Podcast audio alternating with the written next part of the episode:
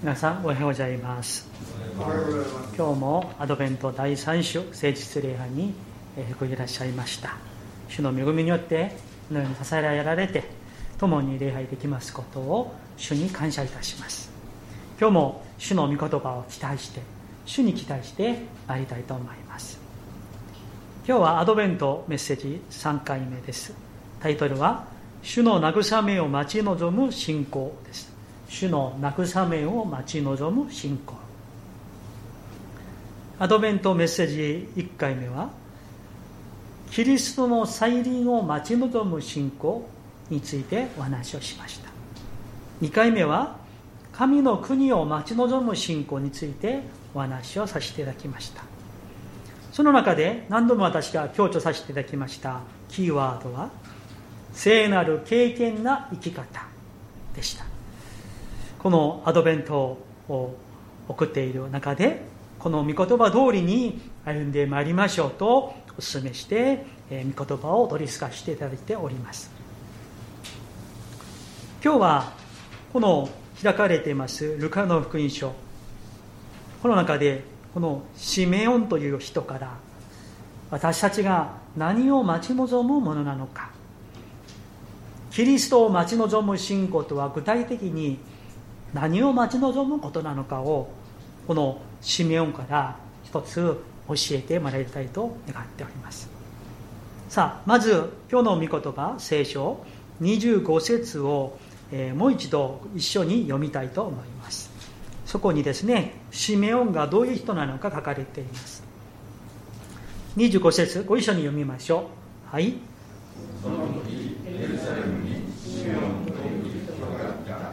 この人は正しい経験な人でイスラエルが慰められるのを待ち望んでいたまた聖霊が彼の上におられた。アーメンありがとうございますさあこのシメオンという人は後から見ますと、まあ、高齢のお年寄りの人でした。彼はエルサレムに住んでいたんですけれどもこの25節の2行目に書かれているようにこの人は正しい経験な人でした。この正しいという言葉は義なる義にと義と認められると義の意味なんですね、うん、義人である正しい神の目に正しい人であるという意味です。そして最後に書かれていますように精霊が彼の上におられました。精霊に満たされた人でした。ある意味でですねイエス様がお生まれになるあの時代に珍しい本当に良い信仰を持っている神の人でした。ところがこのシメオンは何を待ち望んでいたんですか皆さん。ここに見るとですねイスラエルが慰められるのを待ち望んでいたとあります。イスラエルが慰められるのを待ち望んでいた。自分の国自分の民このイスラエルが神様によって慰めていただくことを切に切に待ち望んでいたということでしょう。さあこの、えシメオンがイスラエルが慰められるのを待ち望んでいたことを理解するために当時の社会や歴史の背景を少し理解する必要があると思います、まあ、イエス様がお生まれになる時ですから AD0 にしましょう。その前後の話を少ししますとイスラエルは BC586 年南のユダ王朝が滅亡した後国家のない状態がずっと続いていました。だから BC586 年からこのイエス様が生まれる時から、まあ、現代に行きますと1948年か43年までイスラエルという国はなかったわけなんですね実際。彼らは国を失っただけではなく神の御言葉をその思想を言葉を信仰までも失っている状態でした。当時ローマの、え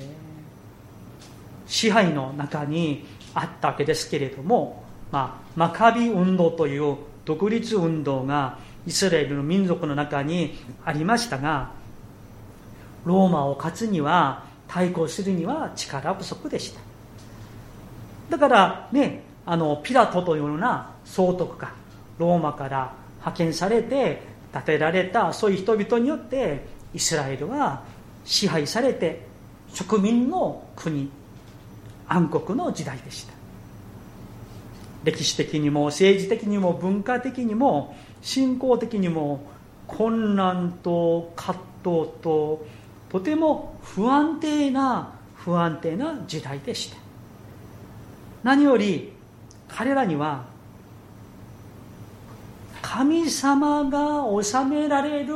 国民族というアイデンティティを彼らは持っているんですけれどもそれが今なされていない。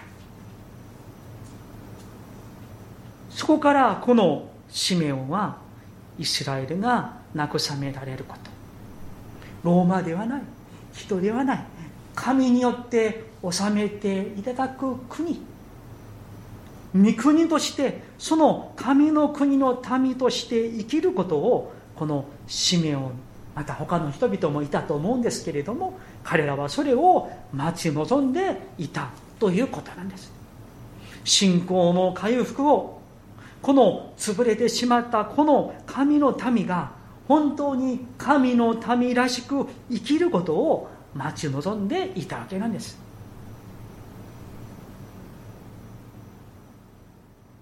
そのような人がイエス様が生まれる時にはみんな多くの人々がその主の慰めを主の回復を待ち望んでいたということでしょう。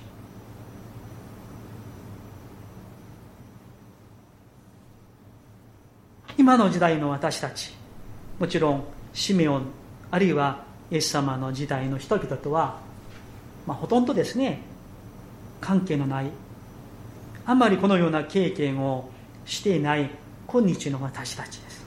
2020年まあ2020年もそろそろ終わろうとしているこの時期ですけれども。ところが時代が変わっても今の時代子供にも大人にもみんなには主の誠の慰めが必要だろうと思っております。さまざまな困難や葛藤戦い争いあるいは病事故あるいはこのような今年もう2月からずっとコロナコロナコロナ言っていますけれどもそれによって起きてしまった本当に想定できなかった悲しいことがたくさん起きた一年でした。多くの人々が疲れやストレス不安恐れを感じて歩んでみんな頑張って歩んでいる時代だなと思っております。一つの,、まあ、あのアメリカの場合ですけれどもね、まあ、探しても日本はなかなかデータがまあ、ネットに公開されていなかったんですが、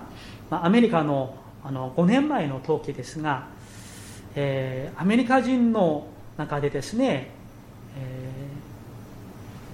ー、全人口の48%の人が、えー、その調査したその年あるいは一生の間1回は精神疾患を患うという統計でした。48%ですからもう2人の1人は一生1回ぐらいはあるいはその年精神疾患を患うということです。その中の3代はですね1番目はうつ病でした。ではまあ大体10%ぐらい ,10 ぐらいの人が、えー、1年あるいは一生の間一回かかるというわけでした。その次多い病はいわゆる依存症ですね。昔は中毒と言いましたけどいろんな中毒がありますけれどもそれも9.7%ぐらいでした。そして 3, 3回目で多いその病はいわゆる恐怖症パニックですね。8.8%ぐらい。4回目多いのは、まあ、社会恐怖症、まあ、日本の引きこもりのようなことですねこれも7.9%くらいでした。まあ、この、このような統計を言わなくてもですね、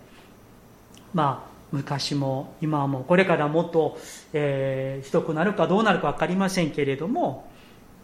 特にこの感情的に精神的に病んでいる人々が本当に多いかなとそういうふうに思われる時代です。うつやあるいは躁うつパニック引きこもり DB 暴力いろんな依存症多くの人々が精神的に病んでいます。あるお医者さんはですね、え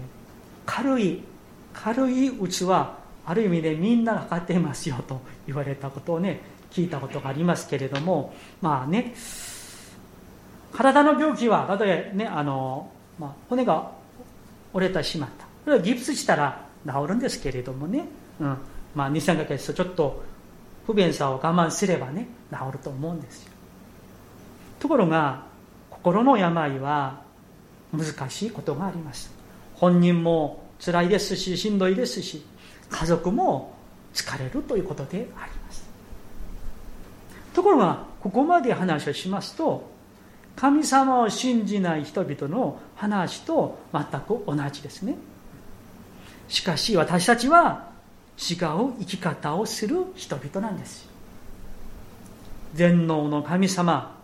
死んだものをよみがえらせた神様を信じる人の人生は違う。それは苦しみとか病気とか事故に対する取るべき姿勢が違うということなんです。なぜでしょうか？全能なる神様を信じるからなんです。その神様の御心のままに私を助けてくださることを信じるから。文字の中の神様イエス様聖霊様ではなく今もなお生きておられ働いておられる神様を信じるからなんです。だから皆さん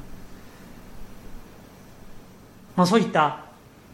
重い病の方でなくてもですねある意味で多くの人々にはいやみんなには本当に主の慰めが必要な時代であります。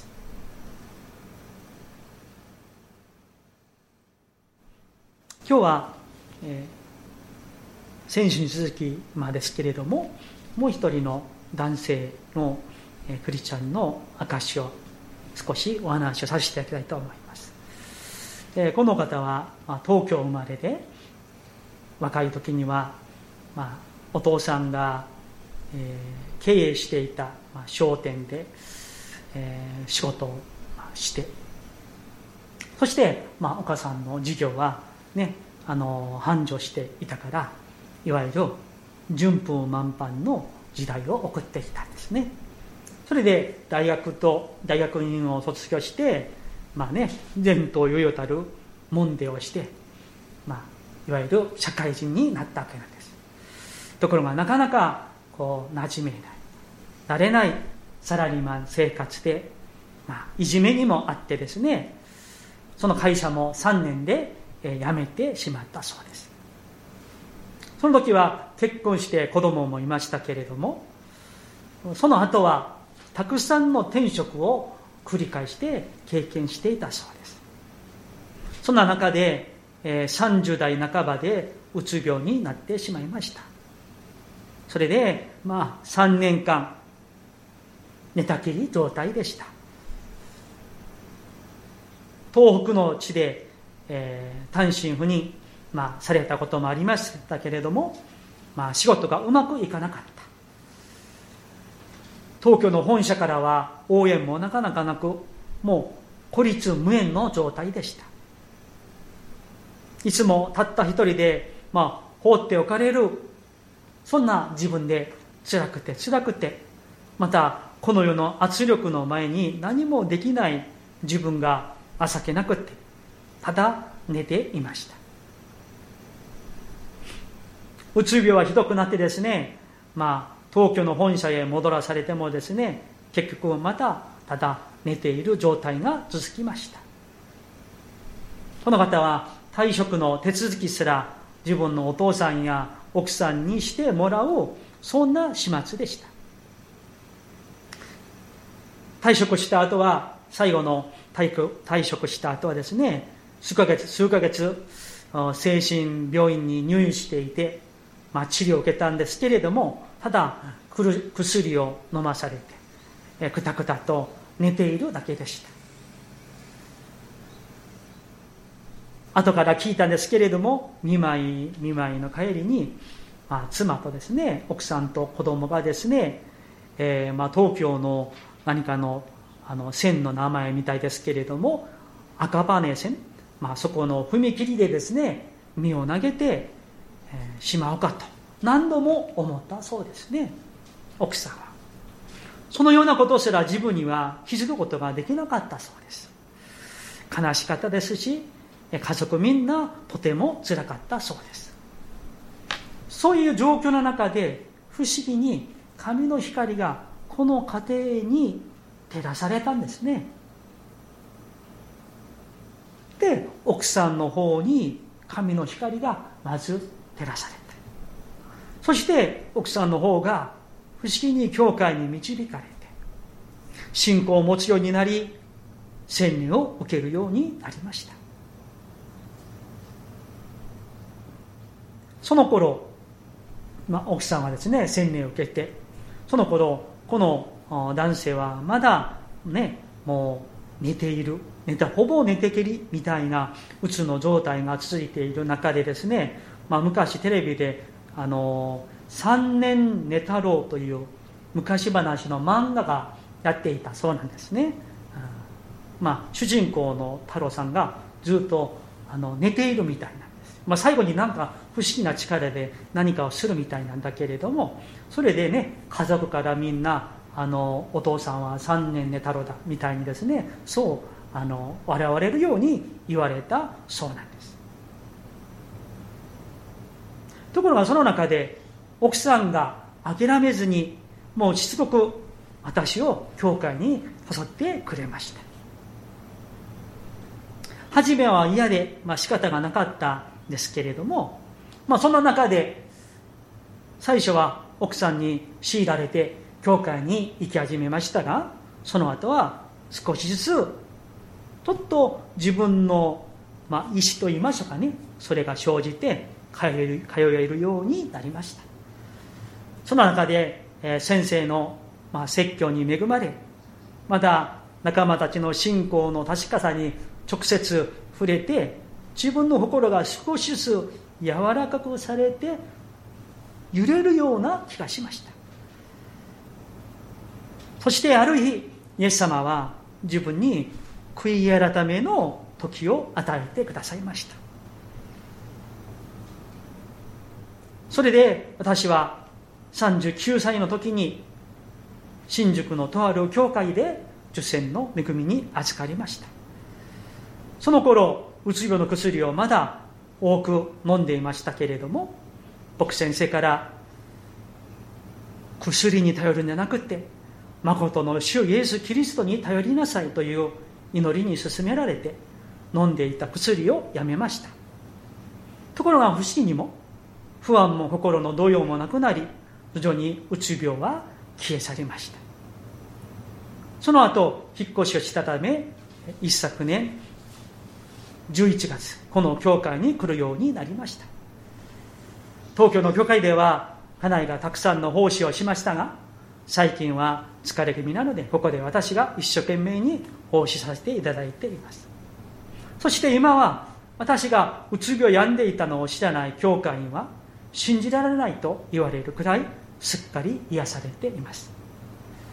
医者の処方や薬を依存することなくただ悔い改め悔い改めや神の憐れみによる癒しです。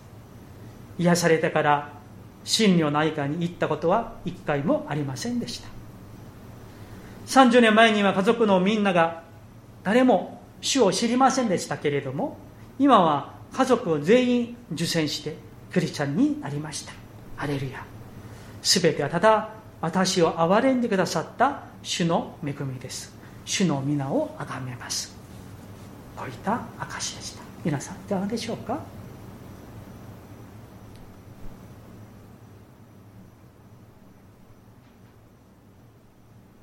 こういう場合もありますけれどもさまざまな混乱苦しみ病気ストレス争いあるいは未来への不安あるいは死への不安さまざまな不安恐れストレスあるいは病気そんな中で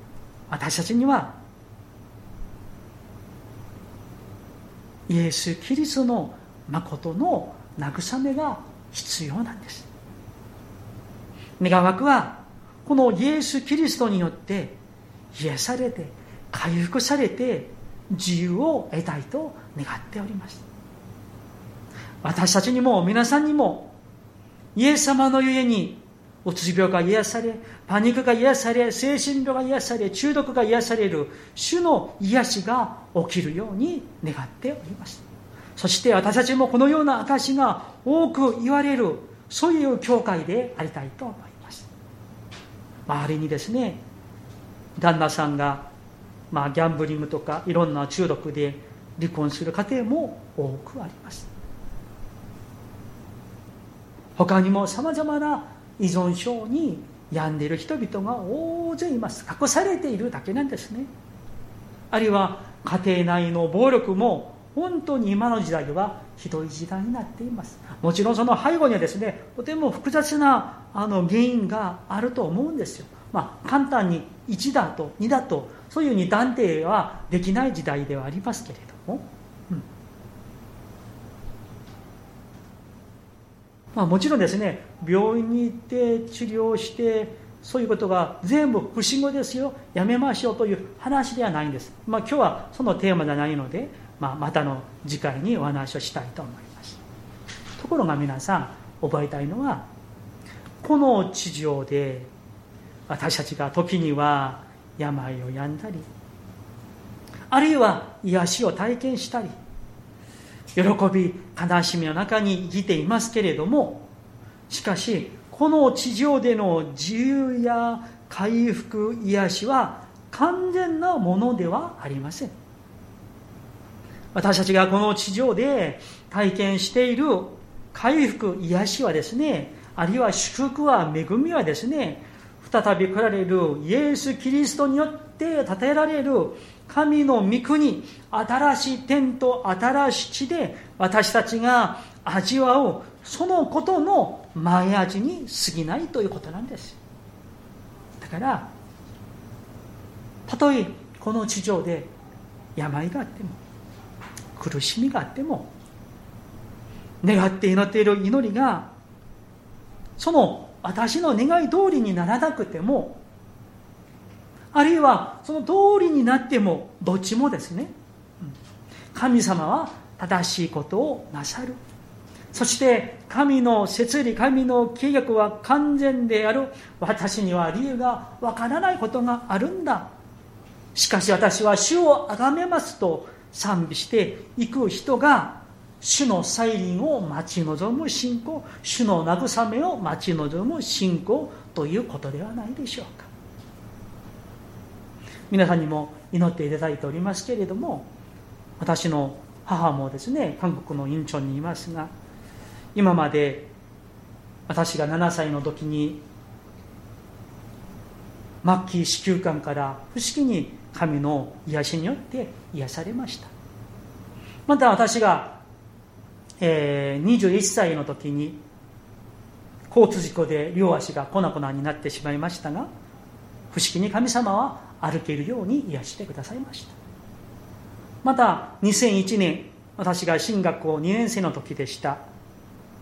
母はあのいわゆる脳梗塞みたいな病気でですね倒れてしまったんですけれどもそしてもう体のほぼ半分以上もう麻痺になってしまった。で戻らないかなと思ったんですけれども医者からもそういうふうに言われましたが母は何ヶ月後不思議に自分の足で退院して家に帰ってきました。そこまで主が奇跡的に癒してくださった母ですけれども2年前から認知になって今本当にもう寝たきりになっています。喋れない食べれない動けない。まあ首をこれぐらい、まあ、目をパチパチするぐらいしか動けない母です中学生の時に信仰を持ってたくさんの苦労をしました。昔、まあ、亡くなった、まあ、父ですけれどもまあまあね悪口になるから言いたくないんだけれども本当にたくさんの良くないことがあって母は信仰を持ちながらとても苦しむ日々が長い間続いていました。そんな母を神様は最後にきれいないい状態で天に行ったらいいのになぜああいうような状態になっているんだろうか。見る私たちより本人が本当につらいだろうなと思っております。しかし私は確かに信じることがあります。神の御心がある。主がなさることがある。そしてやがては主の時に神様が母をあの新しい天と新しい地に主が連れて行ってくださると。一箇所皆さん聖書を開きたいと思います。ヨハネの黙示録21章1節からです。ヨハネの黙示録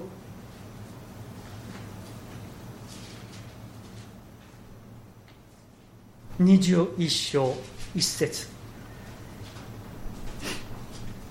新約聖書の516ページです。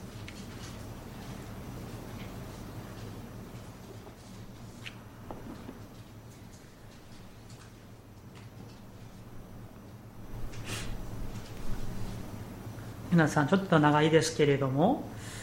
えっ、ー、と突然ですがえー、信友さんすいませんが1節から4節読んでいただけますでしょうか、はい、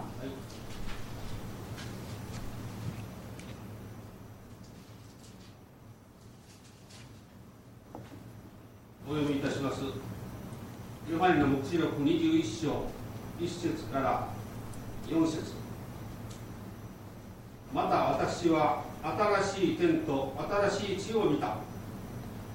以前の天と以前の地は過ぎ去りもはや海もない。私はまた聖なる都新しいエルサレムが夫のために飾られた花嫁のように整えられ神の身元から天から下ってくるのを見た。私はまた大きな声が溝から出てこういうのを聞いた。見よ。神の幕屋が人々と共にあった神は人々と共に住み人々は神の神となる。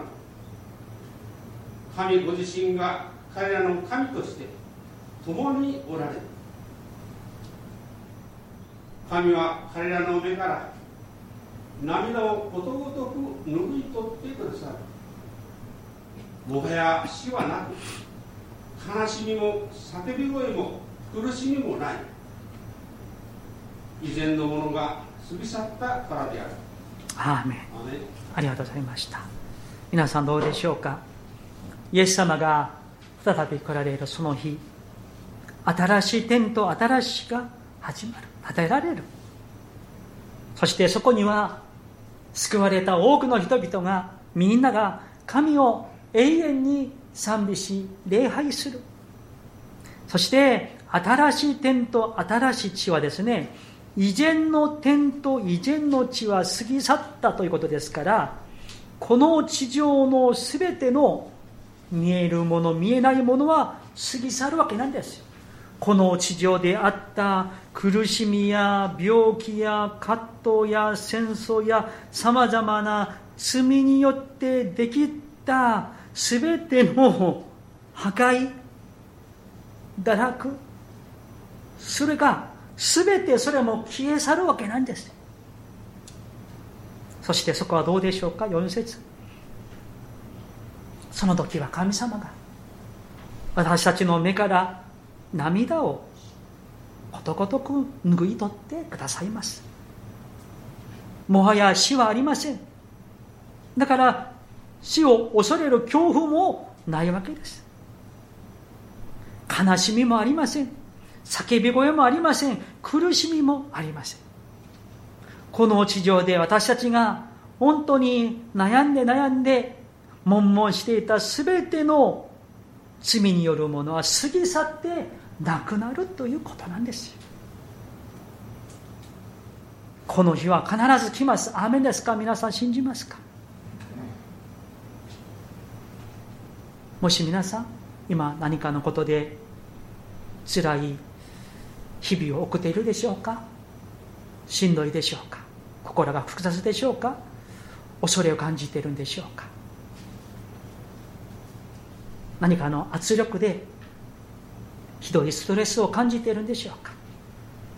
あるいは長い間数年を祈っても答えがなくて失望しているでしょうか？あるいは皆さん本人じゃなくても家族の中で苦しみの中にいる方がいらっしゃるでしょうか？主は必ず私たちを失望に終わらせる方ではありません。この神様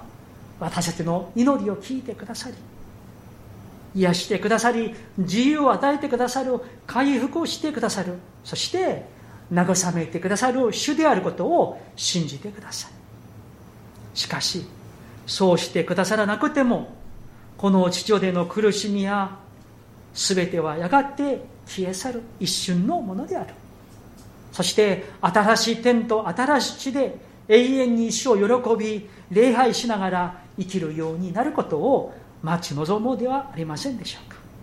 その人その日に私たちに注がれる主の慰めを待ち望む信仰を持って前に進みましょう。